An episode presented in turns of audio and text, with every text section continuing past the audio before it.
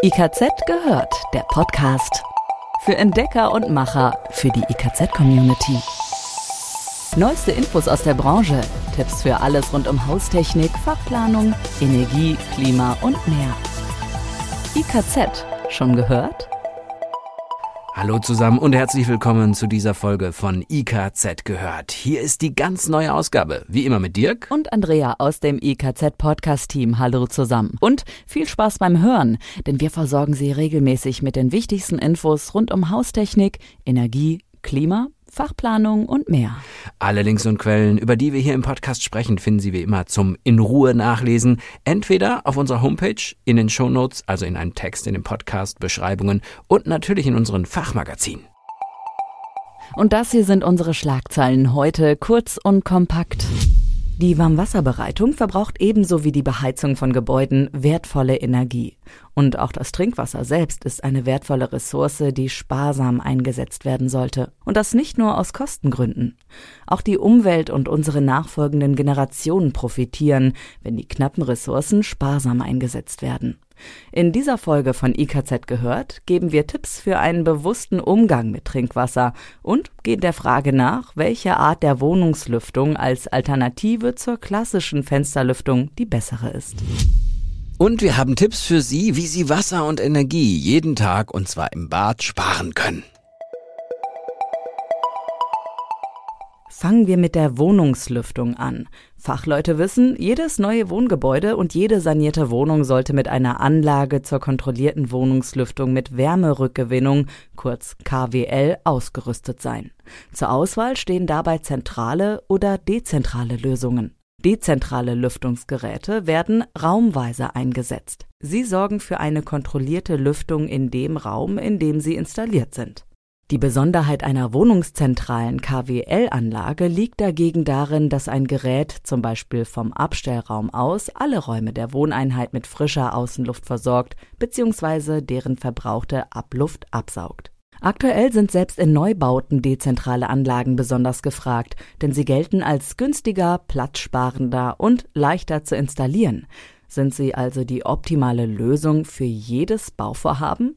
Nein, sagt Wilfried Löffler, Produktmanager beim Hersteller Helios Ventilatoren. Er meint, welches Lüftungssystem zum jeweiligen Bauvorhaben passt, hängt von den Wünschen der Kundschaft und den Gegebenheiten vor Ort ab. Diese Anforderungen sind abzuklären, bevor mit einer durchdachten Planung begonnen werden kann. Auf folgende fünf Aspekte sollte dabei geachtet werden. Funktionsweise, Installationsaufwand, Kosten, Regelung, und Akustik. Erstens Funktionsweise. Steht nur wenig Platz für eine Lüftungsanlage zur Verfügung, bieten sich dezentrale Lösungen an, da diese kein Luftverteilsystem benötigen. Stattdessen kommt in jedem zu belüftendem Raum ein separates Lüftungsgerät zum Einsatz, das direkt in der Außenwand installiert wird. Innenliegende Räume wie Bäder oder WCs können somit lüftungstechnisch nicht direkt erreicht werden. Verschiedene Systeme bieten jedoch auch für diese Situation eine Lösung.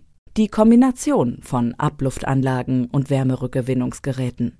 Die Steuerung der in den Wohn- und Schlafräumen positionierten Lüftungsgeräten ist mit den Abluftventilatoren im Bad verbunden und reagiert, sobald der Abluftventilator aktiv wird, mit der Änderung der Betriebsart des Lüftungsgerätes. Die Geräte schalten beispielsweise automatisch auf Zuluftbetrieb und versorgen somit den Abluftventilator mit der notwendigen Außenluftmenge. Dadurch ist eine ausgeglichene Luftbilanz in der gesamten Wohnung gewährleistet. Bei der Zentrallüftung sorgt ein zentral platziertes Lüftungsgerät mittels Luftleitungen für die B- und Entlüftung aller Räume. Dabei strömt die im Lüftungsgerät gefilterte und erwärmte Außenluft über eine Zuluftleitung in die Wohn- und Schlafräume. Zugleich wird die verbrauchte Luft aus Küche, Bad und WC über Abluftleitungen zum Lüftungsgerät geführt, im Wärmeübertrager zur Erwärmung der Außenluft genutzt und anschließend über die Fortluftleitung ins Freie gebracht. Zweitens. Installationsaufwand. Wird eine Lüftungsanlage für einzelne Räume geplant, beschränkt sich der Installationsaufwand auf das Einsetzen der dezentralen Lüftungsgeräte in die Außenwand. Je Lüftungsgerät ist eine Kernbohrung erforderlich und eine 230 Volt Stromversorgung vorzubereiten. Danach ist die Montage der Lüftereinheit in der Regel in wenigen Schritten erledigt. Die Positionierung und damit auch die Raumdurchströmung sind abhängig von den zur Verfügung stehenden Außenwandflächen. Auch der Planungsaufwand hält sich so sehr in Grenzen. Bei dezentralen Lüftungssystemen gilt es jedoch einen wichtigen Aspekt zu beachten. Dezentrale Lüftungsgeräte, die nach dem Prinzip der reversiblen Lüftung funktionieren, müssen immer als Geräte Paar eingesetzt werden. Der Reversierbetrieb bedeutet, dass sich die Zu- und Abluftphasen abwechseln. In der Abluftphase nimmt der Keramikwärmespeicher die Wärme der Raumluft auf und speichert diese. Im anschließenden Zuluftbetrieb wird die frische Außenluft durch den Keramikspeicher geleitet und nimmt dessen Wärme auf, um so vorgewärmt in die Wohnräume zu strömen. Deshalb sind mindestens zwei Geräte je Funktionseinheit notwendig. Phasenversetzt sorgt ein Lüfter für Zuluft, während der andere die Abluft nach außen fördert. Nach einer definierten Zeit wechselt die Drehrichtung der Geräte. Im Vergleich zu den dezentralen Lüftungssystemen ist die Planung zentraler Lüftungsanlagen etwas anspruchsvoller. Allerdings bieten viele Hersteller Auslegungstools an, die hierbei unterstützend zur Seite stehen. Ein großer Vorteil im Vergleich zu den dezentralen Lösungen ist es, dass die Zu- und Abluftelemente für eine einwandfreie Raumdurchströmung optimal und unabhängig von den zur Verfügung stehenden Außenwänden positioniert werden können. Drittens. Kosten. Die tatsächlichen Kosten hängen stark von den geforderten Luftmengen ab. Sollen mit einem dezentralen Gerät nur einzelne Räume be- und entlüftet werden, ergibt sich ein Kostenvorteil. Aufgrund der geringen Anzahl von Lüftungsgeräten bleiben die Material- und Arbeitskosten auf einem niedrigen Niveau. Steht aber die DIN-konforme Betrachtung der gesamten Wohneinheit im Vordergrund, relativiert sich der Kostenunterschied zur Zentralanlage. Daher empfiehlt es sich, für beide Arten die Kosten zu kalkulieren und gegenüberzustellen. Viertens. Regelung. Derzeit nehmen Hersteller eine zunehmende Nachfrage nach einer bedarfsgerechten Lüftung wahr. Das heißt, dass sich die Luftvolumenströme automatisch dem tatsächlichen Bedarf in der Wohneinheit anpassen. Je nach Belegung und Nutzung werden die Luftmengen erhöht oder reduziert und somit den Anforderungen angepasst. Sowohl die dezentrale als auch die zentralen Lösungen bieten hier die Option, zusätzliche Kohlendioxid- oder Raumluftfeuchtsensoren anzuschließen und somit einen vollautomatischen, bedarfsgesteuerten Betrieb zu gewährleisten. Fünftens. Akustik.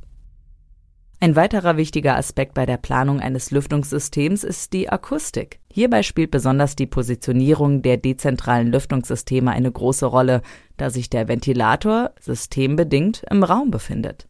Das Thema Außenlärm ist ein weiterer Punkt, der nicht außer Acht gelassen werden darf. Zwar bieten die dezentralen Lüftungsgeräte im Vergleich zur Fensterlüftung einen höheren Schallschutz, jedoch muss berücksichtigt werden, dass auch der Außenschall seinen Weg durch die Öffnung in der Wand findet. Hier spielt die zentrale Wohnraumlüftung eine ihrer Stärken aus. Da das zentrale KWL-Gerät in einem untergeordneten Raum, beispielsweise einem Abstellraum, platziert wird, ist der Geräteschall im Rest der Wohnung nicht wahrnehmbar. Fazit. Und wer hat nun die Nase vorn? Keiner. Zentrale wie auch dezentrale Lüftungssysteme verfügen über jeweils individuelle Vorzüge. Deshalb gilt nach wie vor, für jedes Objekt sollte grundsätzlich individuell entschieden werden, welches System die passendere Alternative darstellt. Vorausgesetzt hierfür ist eine fach- und normgerechte Planung und die Berücksichtigung aller technischen Voraussetzungen und der Komfortwünsche der Bewohner. Wasser und Energiesparen im Bad. Der bewusste Umgang mit Wasser ist der einfachste Weg, sich im Badezimmer nachhaltig zu verhalten. Dabei kann der Wasserverbrauch schon durch moderne Sanitärprodukte deutlich reduziert werden und das ohne Komfortverlust. In modernen Armaturen und Handbrausen etwa sind wassersparende und damit auch energiesparende Elemente meist schon standardmäßig integriert. Moderne Strahlregler verringern die durch die Armatur fließende Wassermenge, indem sie dem Wasserstrahl Luft beimischen. Toiletten sind, wenn es sich um ältere Modelle handelt, ziemlich große Wasserverbraucher. Pro Spülgang können schon mal neun bis zwölf Liter Trinkwasser in die Kanalisation fließen. Etwas modernere Spülkästen sind in der Regel mit einer Wasserstopptaste ausgerüstet, die während des Spülens manuell ausgelöst werden muss. Komfortabler ist es, wenn die Toilette schon über eine Kurzspültaste verfügt, bei heutigen WCs fast schon Standard. Bei dieser sogenannten Zwei-Mengen-Spültechnologie lassen sich im Vergleich zu konventionellen Spülsystemen bis zu 50 Prozent Wasser einsparen. Während bei Betätigung der großen Taste 6 Liter Wasser durch die Toilette gespült werden, sind es, abhängig vom Modell, bei der kleinen Taste nur ca. 3 Liter Wasser pro Spülung. Aber es geht nicht nur um Spülmengen. Mit der von der Sanitärindustrie optimierten Innenform der Spülschüssel und einer stetig weiterentwickelten effektiven Spültechnik ist die Spülung von modernen WCs heute viel effizienter als noch vor wenigen Jahren. Neben der Wassereinsparung sind diese Toiletten auch hygienischer. Bei den spülrandlosen WCs etwa sind alle Bereiche einfach zu erreichen und zu reinigen. Doch nicht nur der eigentliche Wasserverbrauch, sondern auch die energieaufwendige Wassererwärmung für Dusche und Co. schlägt in jedem Haushalt kostenmäßig und auch in der Nachhaltigkeitsbilanz merklich zu Buche. Hier helfen Thermostatarmaturen für Badewanne und Dusche. An ihnen wird die gewünschte Temperatur des Wassers festgelegt und dank des eingebauten Messfühlers konstant gehalten. Die Zeit, in der Wasser ungenutzt fließt, bis die gewünschte Temperatur erreicht ist, wird dadurch auf ein Minimum reduziert. Ein weiterer Pluspunkt, mit Thermostatarmaturen lässt sich eine potenzielle Verbrühungsgefahr vermeiden. Auch ein Hebelmischer, egal ob am Waschtisch oder in der Dusche, eignen sich zum Energiesparen, da hier die gewünschte Temperatur zügiger eingestellt werden kann als mit Zweigriffarmaturen. Zudem sparen sie Wasser, weil der Wasserdurchlauf schneller geöffnet und geschlossen werden kann. Wassersparkartuschen in einen Hebelmischern bewirken außerdem einen Widerstand im Hebelweg, der verhindert, dass der Hebel gleich bis zum Anschlag geöffnet und mehr Wasser fließt als nötig. Mit Einhebelmischern lässt sich so ohne merklichen Komfortverlust bis zu 30 Prozent Wasser und Energie einsparen. Es geht aber noch besser. Berührungslose Armaturen stellen den Wasserfluss sensorgesteuert an und ab. Das Wasser fließt also nur dann, wenn es wirklich genutzt wird. Manche Armaturenhersteller versprechen dadurch Einsparungen bis zu 70 Prozent. Angenehmer Nebeneffekt ist die bessere Hygiene und Reinigungsfreundlichkeit der Armaturen. Und berührungslose Armaturen eignen sich auch für private Haushalte. Das war's diesmal von uns, von dem Podcast-Team. Bleiben Sie dran, bis zum nächsten Mal. Tschüss. IKZ gehört. Jetzt reinklicken und noch mehr entdecken. www.ikz-select.de